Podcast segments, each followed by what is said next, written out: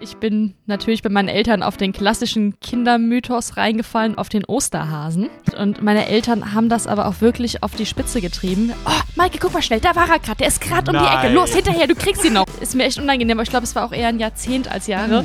Diesem Osterhasen hinterher gerannt, weil ich dachte, der hat Geschenke Oh dabei. Darum habe ich mich wohl auf Heimtiere spezialisiert, in der Hoffnung, immer noch Eier geschenkt zu bekommen von den Viechern.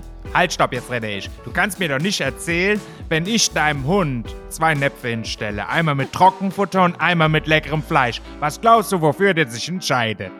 Entschuldigung, aber sorry, Maike, das, der sah der dann aus wie Dracula, wenn er nur die Eckzähne hat, aber sonst nichts. Oh nein.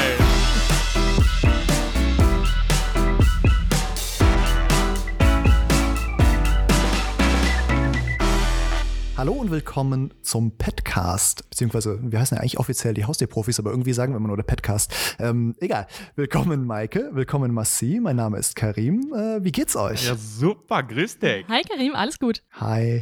Ähm, bevor wir starten, wir haben heute ein richtig cooles Thema vorbereitet, ähm, möchte ich noch mich einmal ganz kurz bei unserem Sponsor bedanken. Wir haben nämlich auch diese Folge wieder einen sehr coolen Partner, Megazoo Nord, ähm, die uns unterstützen und ähm, kennt ihr wahrscheinlich äh, die ZuhörerInnen da draußen, Megazoo äh, Tierbedarf, könnt ihr mal auf die Internetseite gehen, megazoo-nord.de und könnt ihr euch dann, äh, auch wenn die Läden geschlossen haben, die Sachen einfach online shoppen, damit eure Vierbeiner versorgt sind. Und ähm, vielen Dank. Jetzt lass uns doch mal starten. Wir haben nämlich heute als Thema. Mega geiles Thema, oder? Mega. Äh, M- Maike, erzähl, erzähl mal, was, was haben wir vorbereitet? Ja, unser heutiges Thema nennt sich Tiermythen. Das heißt, wir sprechen über alle möglichen Geschichten, die so über Tiermedizin, Tierverhalten kursieren und möchten gerne mal darüber aufklären, was ist eigentlich dran und stimmen Menschenmythen vielleicht sogar? Be bevor wir starten, äh, ich würde sagen, jeder stellt quasi einen Mythos reihum vor, aber bevor wir starten,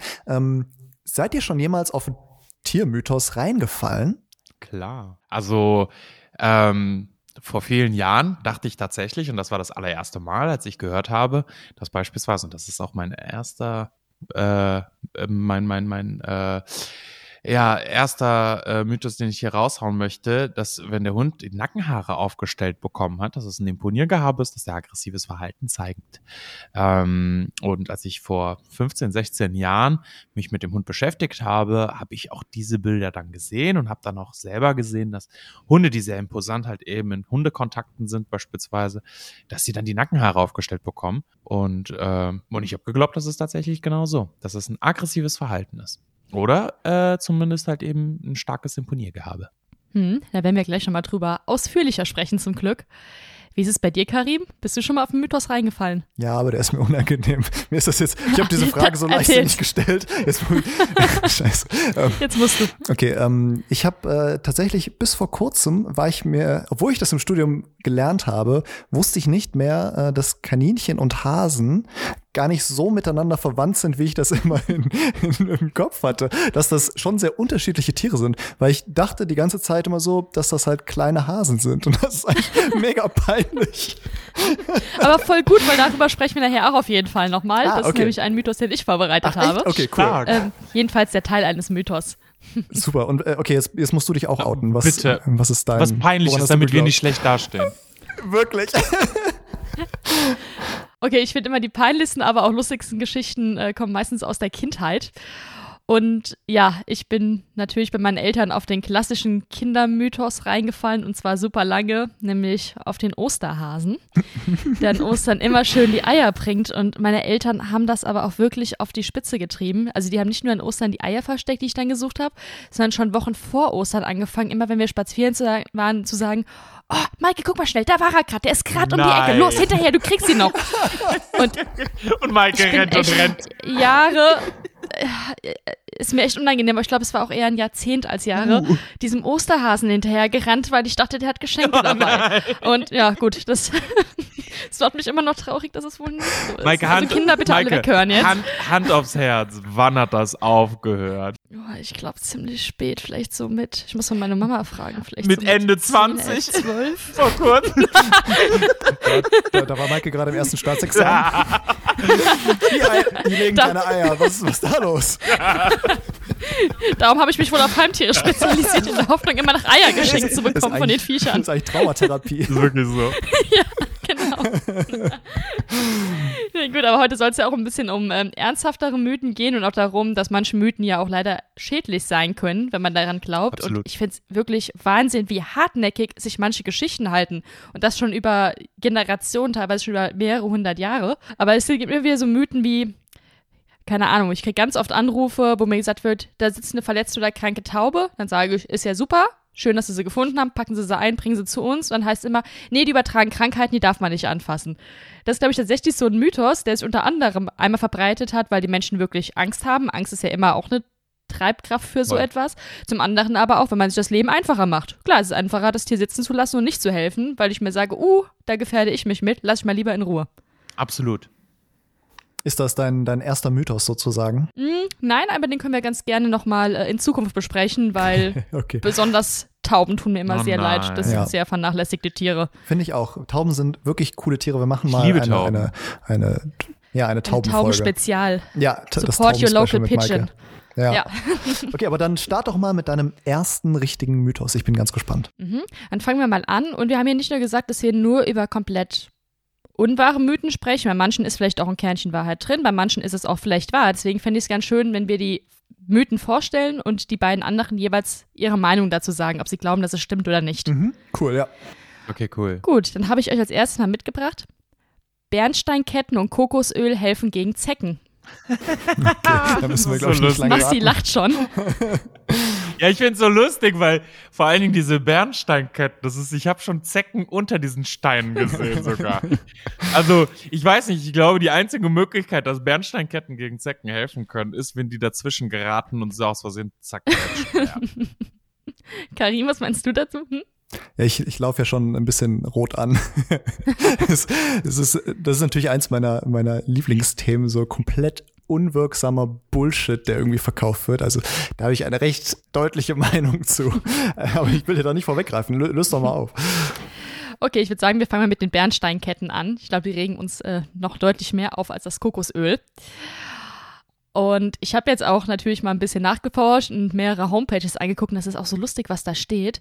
Es geht ja schon damit los, dass der erste Satz auf einer Homepage war: Vernichten Sie vor der Anwendung der Bernsteinkette alle Zecken und Flöhe auf Ihrem Tier. Dachte ich schon so, hä? Ist dafür nicht die Kette eigentlich gemacht? Später wurde darauf hingewiesen, dass die Kette eventuell gegen den Befall von Zecken helfen kann. Man soll sie aber nicht dem Tier ähm, anlassen, wenn es draußen tobt, weil es sich daran verletzen könnte. Also macht erstmal total Sinn, würde ich sagen. Ähm, dass ich es in der Situation nicht nutze, wo wirklich Zecken an meinen Hund oder an meine Katze kommen könnten. Ja, es ähm, gibt ja verschiedene Theorien, warum oder wie diese Bernsteinketten wirken sollen. Bisher ist nichts durch irgendeine Studie belegt. Die eine Theorie ist, dass durch diese Reibung zwischen dem Fell des Tieres und der Kette eine elektrostatische Aufladung ähm, des Tierfells entstehen soll, was dafür sorgen soll, dass die Zecken dann nicht mehr am Fell haften können. Da, okay, das also interessante Theorie. ähm, Das es, ist so kryptisch. Alter Schwede. es gibt aber auch sogar ein Video dazu, da hat sich jemand mal die Mühe gemacht und wirklich so eine Kette elektrostatisch aufgeladen und Zecken gesammelt und hingesetzt und man sieht halt, wie die, Und? das ist denen einfach vollkommen wurscht. Die laufen drüber, die laufen dran vorbei. Und man kann das ja auch einfach testen. Also so das, das, was mit elektrostatischer Ladung gemeint ist, ist ja, wenn ich einen Luftballon aufgeblasen über meine Haare reibe, ne, und dann habe ich ja eine elektrostatische Ladung in, in meinen Haaren, dann stehen die ja so zu Berge und es britzelt so ein bisschen. Oder wenn man so einen Polyesterpulli auszieht, ihr, ihr kennt das, ne? Ja, genau. Boah, Und- voll ekelhaft. Man, man kann das ja einfach testen, das verstehe ich halt nicht. Also sowas wird dann behauptet und man kann ja auch einfach einem Hund eine Bernsteinkette anzie äh, anziehen, den dann rumlaufen lassen und einfach mal die Hand drauflegen und gucken, ob es britzelt. Und es tut es halt nicht und damit ist diese Theorie ja eigentlich widerlegt. Ey, sollen wir eigentlich jedes Mal, sorry, dass ich eingreife, aber wenn ein Mythos äh, äh, explodiert ist oder jetzt äh, vernichtet wurde, wenn wir irgendetwas sagen, sollen wir dazu ein Geräusch machen? Das wäre cool, ja. Ich,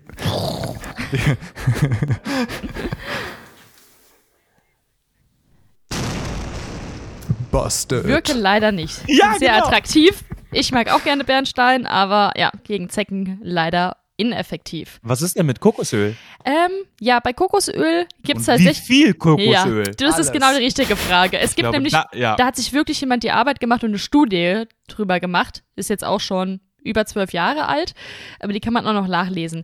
Im Kokosöl ist ähm, Laurinsäure enthalten, was wirklich in großen Dosen einen gewissen Effekt gegen Zecken hat. Allerdings braucht man so unglaublich viel von dem Zeug, dass man den ganzen Hund oder die Katze komplett in diesem Kokosöl einreiben müsste, damit das gut wirkt. Also es, es hat auch mal ein Kollege sich die Arbeit gemacht und das ausgerechnet.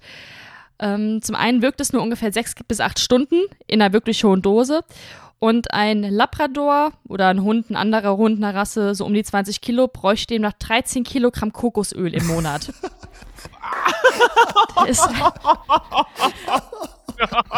der ist dann halt gut flutschig. Eventuell rutschen die Zecken dann auch einfach ab. Ja, wirklich so. Also Ja, das, geil. das ist was, man muss ja auch mal sagen, manche Hunde, ist wie bei Menschen ja auch, ziehen mehr Zecken an als andere. In vielen Gegenden gibt es mehr Zecken als in anderen. Darum hat man dann subjektiv oft das Gefühl, dass es was hilft. Aber ich würde jedem Tierbesitzer wirklich den Rat geben, vor allem die in Gebieten sind mit einem, ja, mit einem hohen Zeckenbefall, die auch viele Krankheiten übertragen, die echt gefährlich werden können, sein Tier Oh ja. effektiv gegen Zecken und Flöhe zu schützen. Und da gibt es sehr Und viele verschiedene ganzjährig. Medikamente. Äh, genau, und zwar ganzjährig. Ähm, es wird ja immer gesagt, ja, die Tierärzte mit ihren Chemiekeulen, die wollen ja eh nur Geld machen. Dann frage ich mich erstens, was glauben die Leute denn, was die Verkäufer von diesen Bernsteinketten machen wollen? Das ist ja jetzt nicht, ähm, um irgendwie die Menschheit zu retten. Die wollen auch Geld verdienen natürlich. Und dann sollte es wenigstens helfen. Also jeder muss dafür die beste Lösung für sein Tier finden. Es gibt auch einige pflanzliche Produkte hochdosiert, die man mal bei Tieren anwenden kann, bei denen man zum Beispiel keine chemischen Sachen verwenden kann, weil die Tiere noch deutlich jung sind oder weil es um Wildtiere handelt. Ich kann auch bei einem Igel meistens kein sehr chemisches, wirksames Mittel verwenden. Da muss ich auch zu Alternativen greifen.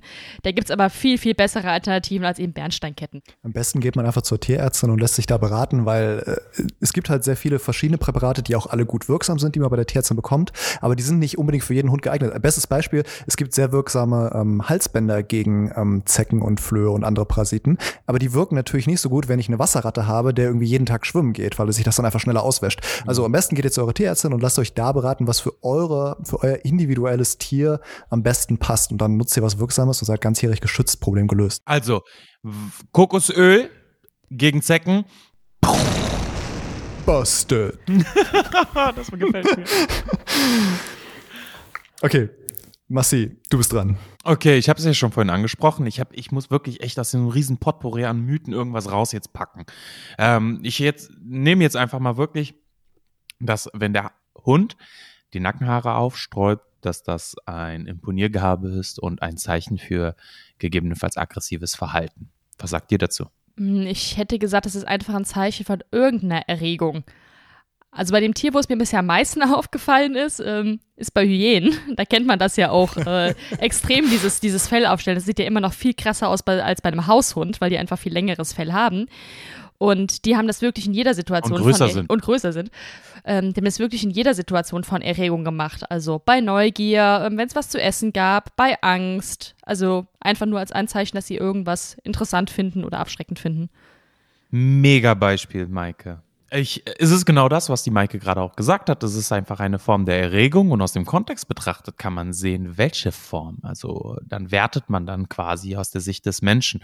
Ähm, wann mir das das erste Mal aufgefallen ist und wo ich mich total gewundert habe und dachte, oh, diesem Mythos muss ich nachgehen, war, als ich damals mit meiner Hündin Rad gefahren bin. Das ist schon so viele Jahre her und auf den letzten Metern habe ich sie angetrieben und habe sie so richtig motiviert. Come on, come on, komm schon. Und das war so geil und die gab Gas, lief vor und hatte dann die Nackenhaare aufstehen. Äh, Und sobald sie zur Ruhe kam, wir dann langsamer gefahren sind, ich bin dann immer auf den letzten Metern immer abgestiegen, damit wir äh, dann, damit sie ein bisschen runterfährt. Und dann legten sich die Haare wieder. Und dann dachte ich, ja, ach krass, sieh mal an. Und dieses Verhalten sieht man sehr, sehr häufig bei Unsicherheiten auch. Ähm, und vor allen Dingen bei großen Hunden, wenn die Nackenhaare aufstehen haben, glauben dann die Menschen, oh, will imponieren, will ähm, gegebenenfalls äh, zeigt halt aggressives Verhalten und die, es würde mich im Grunde genommen gar nicht stören, wenn es einfach nur ein Mythos wäre. Aber, was du auch schon vorhin gesagt hast, liebe Maike, dass das ja auch schon zu Schwierigkeiten führt, wenn man von so einer Annahme ausgeht. Das ist ein Kommunikationsmittel. Und wenn der Hund uns etwas sagt, wir es aber vollkommen missverstehen, gegebenenfalls sogar den Hund mm, ja als aggressiv abstempeln oder halt eben als Pöbler oder besonders dominant, dann ist es halt eben absolut katastrophal, weil wir da kommunikative Schwierigkeiten mit unserem Tier haben. Ähm, und das ist ein Mythos, was Busted. Yeah, darauf habe ich gewartet.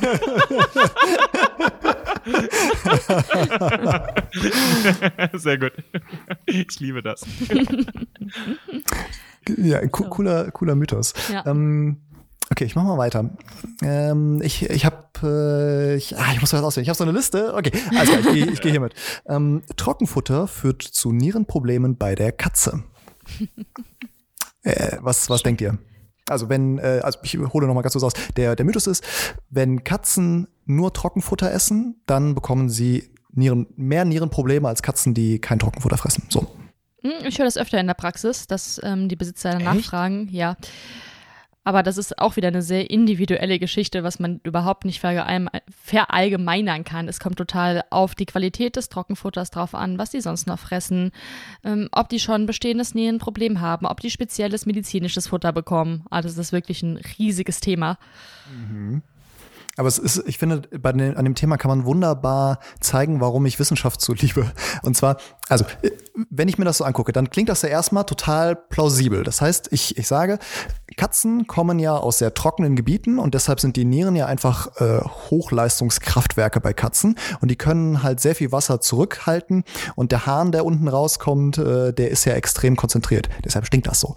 Und ähm, wenn man jetzt sagt, okay, Trockenfutter enthält ja viel weniger Flüssigkeit als Nassfutter und das überfordert dann die Nieren, weil die ja eh schon äh, irgendwie ganz, ganz viel zurückhalten und äh, deshalb bekommen die Nierenprobleme. Das klingt jetzt erstmal nach einer absolut plausiblen Hypothese, nennen wir das. Also ne, man behauptet irgendwas und dann überlegt man sich, passt das oder nicht. Und was man jetzt wissenschaftlich gemacht hat, ist, man guckt sich das einfach an, ob das stimmt. Und das finde ich so cool, dass man einfach so Hypothesen einfach mal prüft. Das fasziniert mich total. Und da gibt es drei ganz äh, großartige Untersuchungen, äh, die jetzt ähm, äh, zwischen fünf und 15 Jahre alt sind. Und äh, eine davon, die hat schon sich 11.000 Katzen angeguckt und hat das untersucht. Was die geschaut haben, ist einfach, okay, wir haben äh, eine Gruppe Katzen, die hat, äh, die frisst nur Trockenfutter, eine Gruppe Katzen, die frisst nur Nassfutter. Kriegen die Trockenfutterkatzen mehr Nierenprobleme?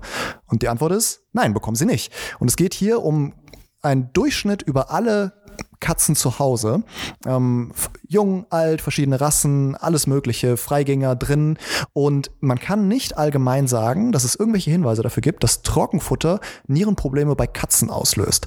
Ähm, das heißt, wenn eure Katze Bock hat auf Trockenfutter, meine zum Beispiel liebt Trockenfutter. Wie ist das bei deinen, Massi? Meine auch. Ja, ne? Absolut. Es knackt so schön. Ich kann das, ich kann das total verstehen. Fahren da voll und, drauf ab. Ne? Und ähm, deshalb ge gebt ihr das ruhig. Das, was wir Tierärztinnen und Tierärzte natürlich empfehlen, ist, dass man immer eine Mischung macht. Also meine zum Beispiel bekommt morgens Nassfutter und nachmittags und abends bekommt sie Trockenfutter. So, und da kann man nämlich mit dem Trockenfutter abends auch noch so ein bisschen spielen. Das ist quasi das, das Optimum, was so äh, auch von den Nierentierärztinnen empfohlen wird. Äh, generell ist aber, ihr müsst keine Angst vor Trockenfutter haben. Und ich finde es immer cool, wenn Wissenschaft Ängste nehmen kann. Und ähm, ja, wenn, wenn ihr irgendwie Katzenbesitzerin seid und äh, Sorge habt, dann äh, müsst ihr das jetzt nicht mehr haben. Ist doch cool. Bekommen Katzen Nierenprobleme bei Trockenfutter? Busted! Weitermachen. Aber Karim, das ist super, dass du das Thema angesprochen hast und auch gerade darüber gesprochen hast, äh, dass es ja so schön knackt beim Fressen. Dazu passt nämlich mhm. mein nächster Tiermythos. Das mhm. ist mein, einer meiner absoluten Hassmythen und den höre ich wirklich jeden Tag in der Praxis. Und ich werde jedes Mal sauer, wenn ich ihn höre. Und zwar. Okay, bin gespannt. Tiere, die noch fressen, haben keine Zahnschmerzen. Oh. Oh, das ist hm. grausam. Das stimmt nämlich nicht. Ich weiß das sogar von meinem eigenen Hund. Hm. Mhm. Krass. Äh, ich, wenn ich das mal ganz kurz erzählen darf, ich habe einen kleinen rumänischen Straßenhund. Der hat äh, das letzte, was von ihm aus, also äh, aus seiner Vergangenheit auf der Straße noch übrig geblieben ist, sind die kaputten Zähne gewesen. Der hatte ganz, ganz schrecklich schlechte Zähne gehabt, teilweise halt wirklich echt so, dass man ähm, ja, man hat's gerochen, man hat's gesehen, der hat die ganze Zeit geschmatzt, hatte Probleme damit und dann habe ich erstmal gewartet, bis er ein gewisses Gewicht halt immer erstmal erreicht. Ähm, um ihn dann halt anschließend diese Zähne ziehen zu können, weil der war in einem schlechten mhm. Zustand, auch gesundheitlich insgesamt. Ich habe ihn aufgepäppelt und dann anschließend haben wir ihm die Zähne gezogen und bis dahin hat er gefressen wie ein Scheunendrecher. Ich habe wirklich gewundert, wie der mit solchen Zähnen überhaupt essen kann. Das ist unglaublich. Ja. Und das Krasse ist, nachdem ihm, ich glaube, ihm wurden neun oder zehn Zähne gezogen, er kann heute viel besser essen, Mhm. viel schneller. Jetzt Hm. erst Jetzt weiß merkst du erst ich mal den auch, Unterschied. ah, jetzt kenne ich den Mhm. Vergleich. Ja. Krass. Ja. Das ist nämlich genau alles richtig, was du sagst und auch was du gemacht hast, die Reihenfolge. Finde ich super. Das ist auch immer das, was ich empfehle, wenn ich Zahnpatienten habe. Man muss ja mal sehen, so Zähne gehen ja nicht von einem auf den anderen Tag kaputt. Das ist ja nichts anderes bei den Tieren ähm, als wie bei uns auch. Als wie ist mein Hass. Als bei uns auch. Sehr geil. Und am Anfang sind die ersten Anzeichen von Zahnschmerzen bei den meisten Tieren sehr subtil. Man muss natürlich auch sehen, jedes Tier ist ein Individuum. Manche sind schmerzempfindlicher, manche nicht so. Und einige zeigen das in anderen nicht. Was meistens den Besitzern als erstes wirklich auffällt, wo es aber wirklich schon eigentlich fortgeschritten ist, ist eben der Mundgeruch, was du ja gerade schon erwähnt hast dass die Tiere anfangen, selektiver zu fressen, also beispielsweise keine harten Sachen mehr essen möchten, kein Trockenfutter, aber dafür Feuchtfutter immer noch ganz normal aufnehmen, dass sie, die Besitzer sagen dann meistens anders oder komisch kauen, zum Beispiel auf der einen Seite nur noch vermehrt kauen oder den Kopf schief halten beim Kauen und irgendwelche Futterbröckchen rausfallen, dass die vermehrt speicheln und was auch total oft auffällt, vor allem bei Katzen, sind Wesensänderungen dass die Katze auf einmal nicht mehr kuscheln will, nicht mehr angefasst werden möchte im Kopfbereich. Ja klar, weil die einfach bestialische Zahnschmerzen hat. Mhm. Dann wollte ich auch nicht, dass mir jemand irgendwie ins Gesicht fasst, wenn meine Zähne so Nee. wehtun. Und ja, was du auch gesagt hast, das Einzige, was man machen kann, ist, ähm, dass man sich das mal anschaut, dass man regelmäßig das Zahnfleisch und die Zähne seines Tieres kontrolliert und wenn man sieht, hey, da hat sich Zahnstein gebildet, einen Tierarzt aufsucht. Und ja, so kann man seinem Tier helfen und wenn Zähne raus müssen, dann müssen Zähne raus. Das sehen wir ganz oft beim Röntgenbild, wenn schon Wurzeln kaputt sind. Die Zähne sehen von außen noch okay aus, aber man kann sich ja, ich denke, jeder hat schon mal Zahnschmerzen gehabt. Man weiß, wie bestialisch das schrecklich. wehtut. Man hat Kopfschmerzen, es gibt Folgeerkrankungen, Bakterien bekommen, gelangen ins Blut, man kann ein Herzproblem dadurch erlangen. Zähne sind so unglaublich wichtig für unser Wohlbefinden, unsere Gesundheit, bei unseren Tieren genauso.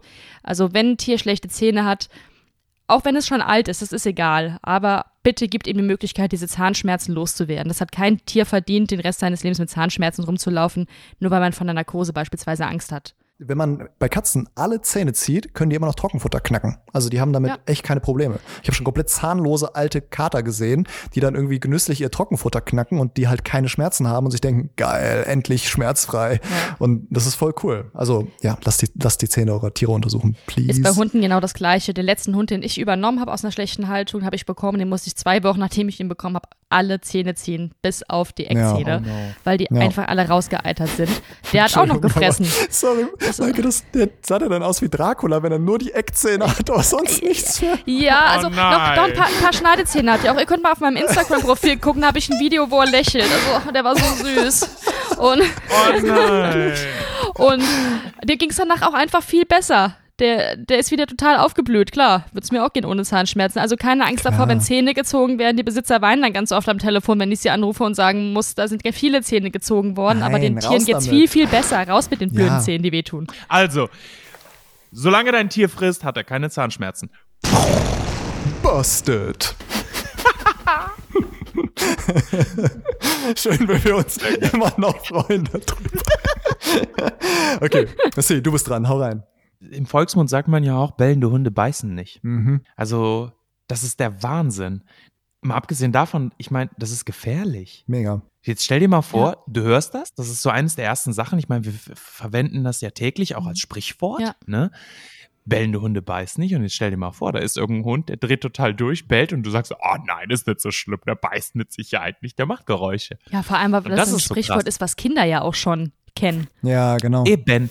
Das ist krass. Und das finde ich mega gefährlich sogar. Ja. Also nicht nur für uns Menschen, sondern auch für das Tier selbst. Weil ich meine, das Bellen eines Hundes ist erstmal nichts Schlimmes. Ja? Ich habe mal beispielsweise, meine Hunde haben mal gebellt und dann hat die Nachbarin gesagt, oh, lachte sie so ein bisschen neckig und sagte, deine sind aber gut erzogen. Ja, Ich sag, ja klar sind sie das, die äußern sich ja nur. Und ähm, also das Bellen ist erstmal nur eine Lautäußerung und Hunde bellen, ähm, um sich zu unterhalten. Sie kommunizieren, sie haben Informationen für uns und für ihre Artgenossen damit. Und es hört sich immer anders an. Jede Information hat einen eigenen bestimmten Ton und Hunde bellen natürlich in den verschiedenen Tönen.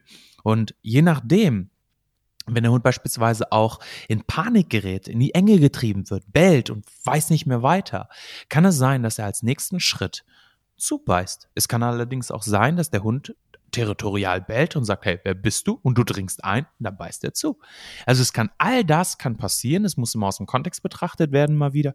Und ähm, das stimmt einfach nicht. Also Hunde, die bellen, die können durchaus beißen. Ich habe es selbst erfahren.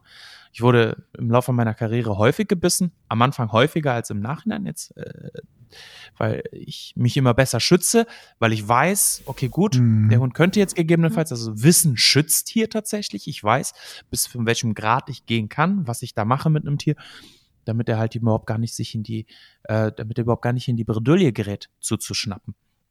Passiert nach wie vor nochmal, ja klar. Ähm, aber es ist tatsächlich so, dass bellende Hunde durchaus beißen können und man kann es gerne als Sprichwort verwenden, aber es hat sich mega schnell verbreitet. Ich weiß nicht, woher das kommt. Ich glaube, dass es an der Alliteration liegt. Wirklich. Also ich, ich glaube, ne, bellende Hunde beißen nicht. Ne? Also so mit dem, mit dem B, mit der Doppelung. Bellende hm. Bellende Bunde? Bellende Hunde beißen nicht, meine ich. Bellende Bunde beißen nicht, genau. Nein, aber das so dieses Doppel-B, dass das einfach dafür sorgt, mhm. dass das so eingängig ist, obwohl es Bullshit ist. Oder es ist mal ein Sprichwort, was vom Verhalten der Menschen auf die Tiere adaptiert worden ist und nicht andersrum, weil man ja auch oft sagt, dass Menschen, die äh, sehr extrovertiert sind und sehr viel reden ah. und sehr laut ah. sind, eigentlich die Leute sind, die dann in ihren ähm, Taten oft äh, nicht so konsequent sind. Mhm. Dass man das so rum abgeleitet hat. Ich bin laut, hat. lache viel und mache und tue. Ja, das war natürlich nicht persönlich, Massi. Du bist aber auch natürlich sehr äh, tatkräftig und setzt alles um. Also passt dieses ja. äh, Beispiel da natürlich wieder, dass es nicht gültig ist. So. Genau. Habe ich Danke, dich gerettet, Karim. Maike. Danke. Danke. äh, das heißt, Marci, bellende Hunde beißen nicht? Busted. Okay, äh, ich äh, mach weiter. Ähm, ich, jetzt äh, kommt ein Thema, das, das viele Gemüter erhitzen wird. Ähm, Barfen. Oh, oh. Also oh, shit. Äh, Rohfütterung von, ähm, ich sag mal, Hunden und Katzen, hauptsächlich Hunden. Und zwar, ähm, die Idee vom Barf ist, dass man äh, das man rohes Fleisch und rohes Gemüse und so weiter füttert. Und ähm, ich, das ist ein sehr ausführliches Thema. Ich fasse das jetzt mal kurz. Der Mythos, dem ich mich widmen möchte, ist, dass Barf immer besser ist als eine ähm, normale kommerzielle Diät. Also so, man geht in den Laden und kauft da irgendwie was Fertiges, was haltbar ist. Äh, egal jetzt ob nass oder trocken. So, und diesen Mythos, ähm, was, was, was denkt ihr? Passt das? Stimmt das? Auf gar keinen Fall. Ich würde es wieder sehr individuell betrachten. Für manche Tiere mag das stimmen, für eine Vielzahl aber nicht. So ein Diplomat, Maike. Ich bin immer sehr diplomatisch. ich bin knallhart auf gar keinen Fall. okay, aber da muss ich, da muss ich äh, klar sagen, ähm, die die, die Aussage, BAF ist immer besser als eine kommerzielle Diät, die ist tatsächlich in jedem Fall falsch, weil ähm, BAF im besten Fall, ähm, auch hier wieder, das ist eine Hypothese, die klingt erstmal plausibel, aber sie wurde halt wissenschaftlich untersucht. Man hat sich das einfach mal angeschaut, ähm, wie Hunde, wie die Nährstoffzusammensetzung ist unter realen, realen BAF-Bedingungen und ähm, wie es den Hunden danach geht. Und tatsächlich kam heraus, dass bei einer Barfütterung, die kann, wenn man den Aufwand betreibt und das äh, unter extrem hygienischen Bedingungen macht, weil wir handeln hier mit rohen Lebensmitteln, rohes Fleisch, da muss man einfach äh, sehr sorgfältig mit arbeiten.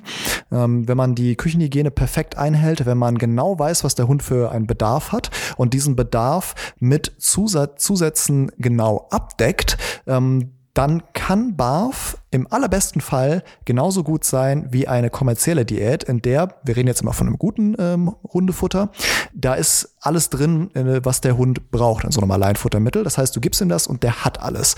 Und ähm, BARF ist im allerbesten Fall, wenn ich das wirklich ordentlich mache, was natürlich aufwendig ist, genauso gut wie eine kommerzielle Diät und hat dann den Vorteil, dass ich natürlich genau kontrollieren kann, was drin ist. Jetzt muss man aber sagen, das ist echt krass aufwendig, mhm. weil man, ne, man muss mit, mit rohem Fleisch äh, äh, rumwerkeln, man muss das genau abwiegen, man muss sich genau Gedanken machen, okay, ähm, wie, wie aktiv ist mein Hund, man, da muss man sich von einem Profi eine Rationsberechnung machen lassen und so weiter und so fort. Und das ist alles extrem aufwendig für im Endeffekt den gleichen, äh, für das gleiche Outcome, wie wenn ich ein normales Futtermittel aus dem Laden kaufe, ein gutes. So. Und dementsprechend ist aus wissenschaftlicher Sicht betrachtet BARF nicht automatisch besser als ein kommerzielles Futter. So, stopp, stopp, stopp. Halt, stopp. Du kannst mir doch jetzt, halt, stopp, jetzt rede ich. Du kannst mir doch nicht erzählen, wenn ich deinem Hund zwei Näpfe hinstelle. Einmal mit Trockenfutter und einmal mit leckerem Fleisch. Was glaubst du, wofür der sich entscheidet? Testet das bitte mal. Auch da wieder, das sind so, ich, ich, ich liebe es. Das sind so äh, geile, vielen Dank, dass du hier den Devil's Advocate spielst, äh, weil das sind natürlich exakt die Gegenargumente, die man, die man bekommt. Äh, testet das einfach mal. Klar, es gibt individuelle Präferenzen, aber das, was ich jetzt gerade ja betrachtet habe, ist im Endeffekt einfach nur, was besser ist in Anführungszeichen für den Hund. Besser bedeutet, ist der Hund komplett versorgt und ähm, hat er quasi dadurch irgendwelche gesundheitlichen Vor- oder Nachteile. Man muss halt wirklich, wenn man, wenn man das machen möchte, man kann das machen, aber man muss sich wirklich mit dem Thema intensiv beschäftigen. Yes. Und es ist erstens sehr zeitintensiv, alleine was du angesprochen hast, hygienischen Maßnahmen, als auch einfach sehr kostenintensiv, weil mhm. Hunde, die gebarft werden, müssen regelmäßig Bluttests machen. Da muss geschaut werden, ob die, ähm, ob die Mineralstoffe beispielsweise passen, ob er nicht irgendwelche Mangelernährung oder Mangelerscheinungen hat. Das sollte alle sechs Monate ungefähr erfolgen, kostet über 100 Euro der Test. Das muss man bedenken am Anfang. Und es gibt auch einfach medizinische Gefahrenstellen bei der Barfütterung. Das ist ja einmal Keime, die eventuell gefüttert werden, die auch für uns mhm. gefährlich werden können. Zum anderen hatte ich in den letzten Jahren, als es ja immer populärer wurde, auch immer mal wieder Hunde mit einer Schilddrüsenüberfunktion. Und keiner wusste, wo das herkommt, weil Hunde kriegen eigentlich im Gegensatz zur Katze keine Überfunktion, sondern nur Unterfunktion. Und dann wurde gezeigt, dass das immer Hunde waren, die vorher eine Zeit lang gebarft wurden, die mit, vor allem mit Rindfleisch gebarft wurden und Schilddrüsenbestandteile von den Rindern gefressen haben. Und so einfach oh. die Hormone in den Hund gelangt sind. Das, mhm. Nach dem Barfen wurde das dann wieder besser. Aber das sind natürlich so Sachen, die muss man im, ja, in den Augen behalten und aufpassen. Halt, stopp, halt, stopp. Jetzt ist der Wolf im Wald auch nicht alle halbe Jahr beim Arzt und lässt sich Stoff testen. Ah, ich, ich, äh, Massi, ich liebe dich. Das, ist, das sind genau die Gegenargumente, die man immer hört. Ähm, und er frisst da auch, was ihm da vorserviert wird. Was sagst du dazu? Äh, Hunde sind keine Wölfe. TM. Ähm, das, ist, das ist tatsächlich ganz interessant, weil das ist ja so, ah, das ist, ah, okay, das ist eigentlich ist das schon der, der nächste Mythos. Ich äh, reiß, das ist so geil, oder? ich, ich reiß es nur mal ganz kurz an. Es ist tatsächlich so, Hunde sind keine Wölfe. Warum klären wir in der nächsten Mythenfolge? Äh, Massi, Barf äh, ist immer besser als kommerzielles Futter? Busted. Und ist ja wieder sehr schön, dass ihr wieder zu den Wildtieren übergeleitet habt. Mein letzter Mythos für heute hat nämlich auch mit Wildtieren zu tun. Und zwar würde ich ja gerne eure Meinung auch erst zu hören, ob es stimmt oder nicht. Wildtierbabys werden nicht mehr von den Eltern akzeptiert, wenn sie nach Mensch riechen, weil sie angefasst wurden. Uh. Habe ich gehört. Habe ich lange dran geglaubt. Ich, kenne das. Bis vorhin. ich kenne das nur von, ähm, von Vögeln und ich weiß, dass bis auf den Kiwi jetzt die meisten Vögel einfach nicht richtig gut riechen.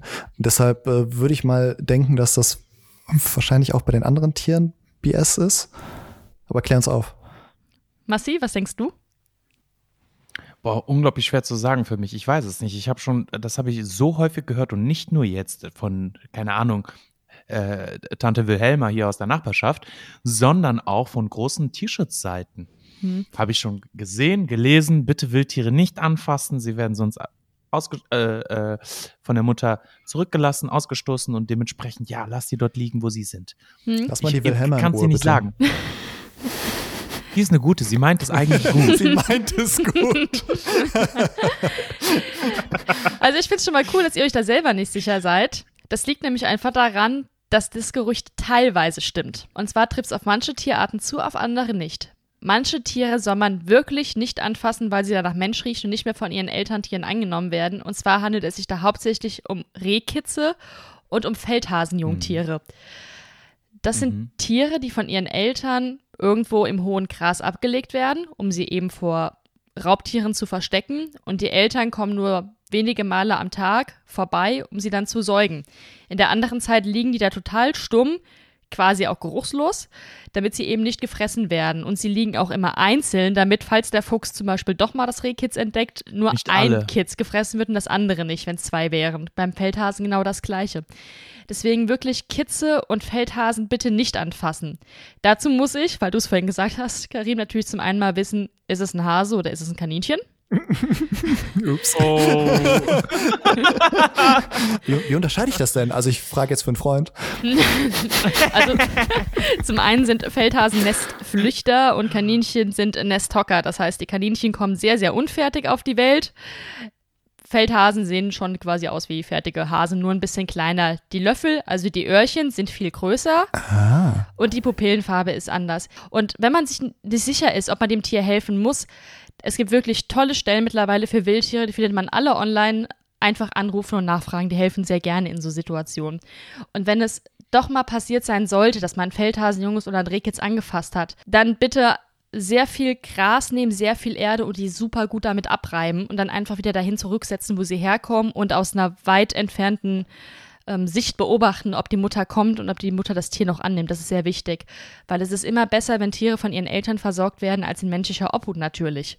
Wir machen das ja auch. Jedes Jahr, wenn die Maat wieder anfängt, kennt man ja, dass, dass Rehkitze leider ausgemäht werden, müssen wir die natürlich auch sichern. Das heißt, es wird durch die Felder gegangen mit Hunden, mit Infrarotkameras, mit Drohnen aktuell schon.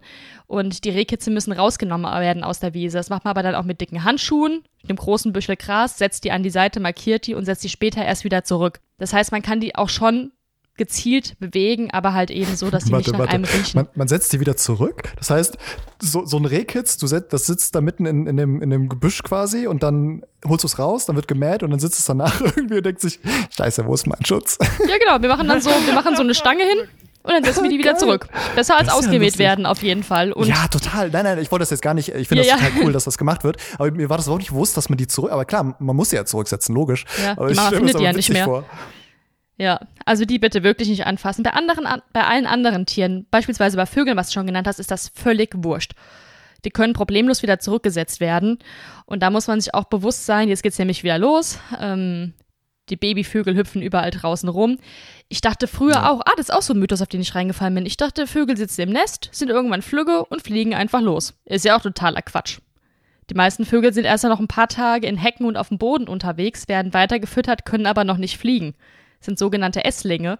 Und solange die versorgt werden von ihren Elterntieren, müssen die überhaupt nicht gerettet werden. Denen geht's sehr gut so. Das ist einfach ein ganz normaler Lebensabschnitt im Leben von einem kleinen Vogel. Und auch da, wenn ich mir nicht sicher bin, rufe ich eine Stelle an, die sich damit auskennt und frage nach.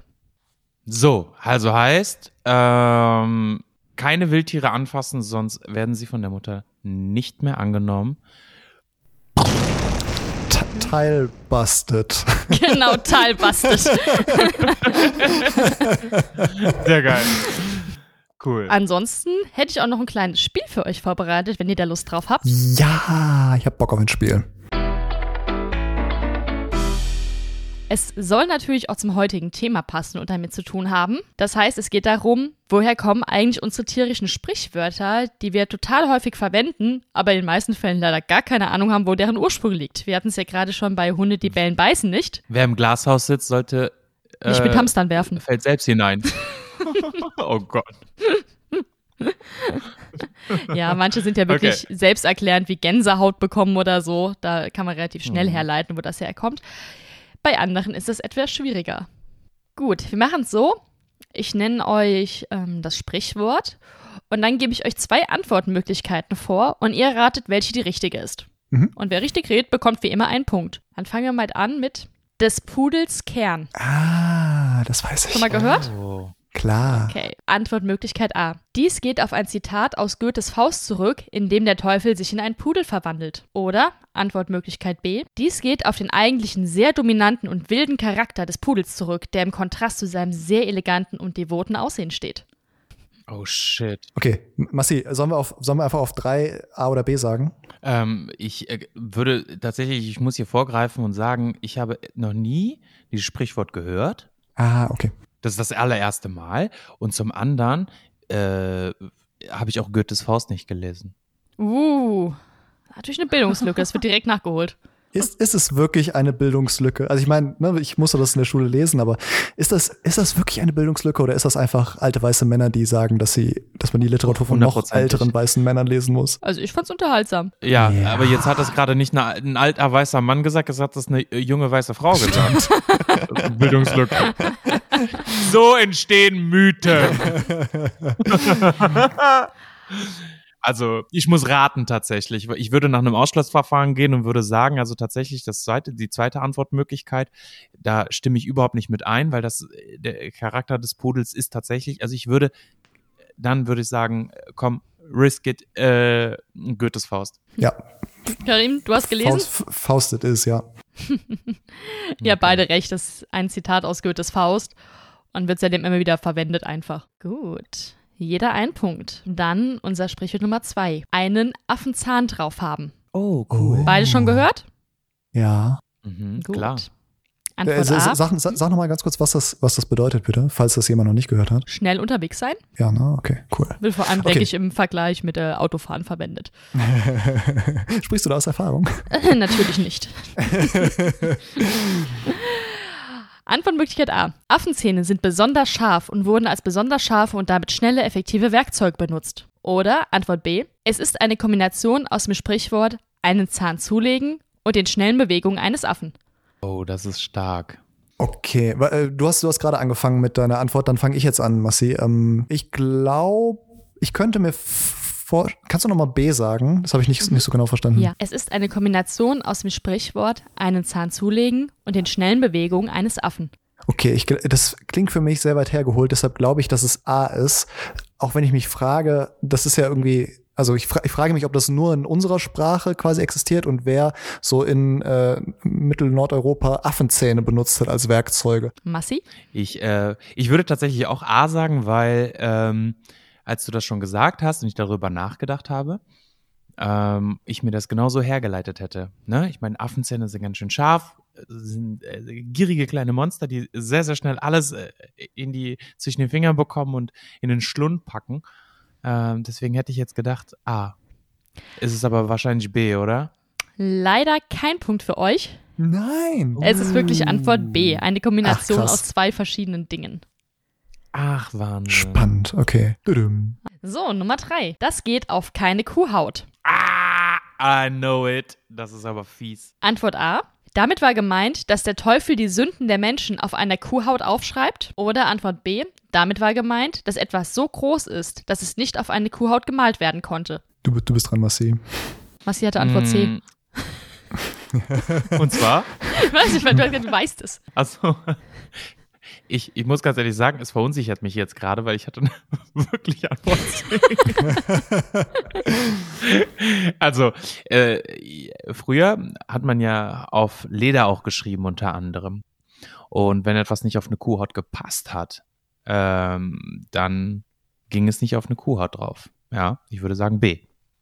Würde ich auch sagen, ich höre nämlich gerade äh, die Säulen der Erde als Hörbuch und das ist ja so das ist Mittelalter. so gut einfach. Es mein ist Lieblingsbuch. mega gut. Ja, es ist Hammer. Ähm, äh, kle- kleiner, kleiner Plug. Ähm, auf, auf jeden Fall. Äh, Bildungslücke, wer das nicht gehört hat. Gelesen. Noch mehr als Goethes Faust.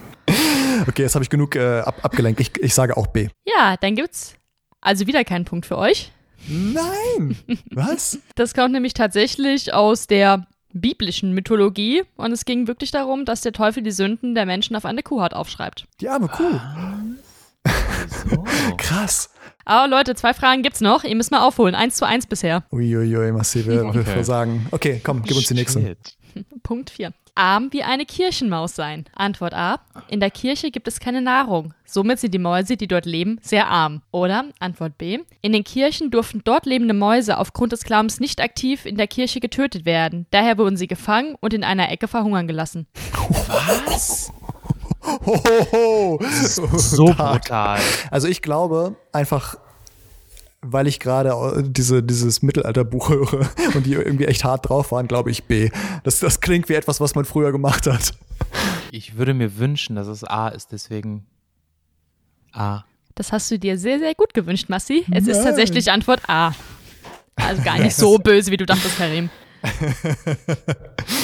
Ja, die, ähm, die nächste Frage ist eigentlich, äh, die ist für Massi eigentlich gemacht, einfach dieses Sprichwort. Auf den Hund gekommen? Nein, ein anderes, aber es passt auch gut zu dir. Einen Kater haben. Ah, ah, das weiß Nein. ich.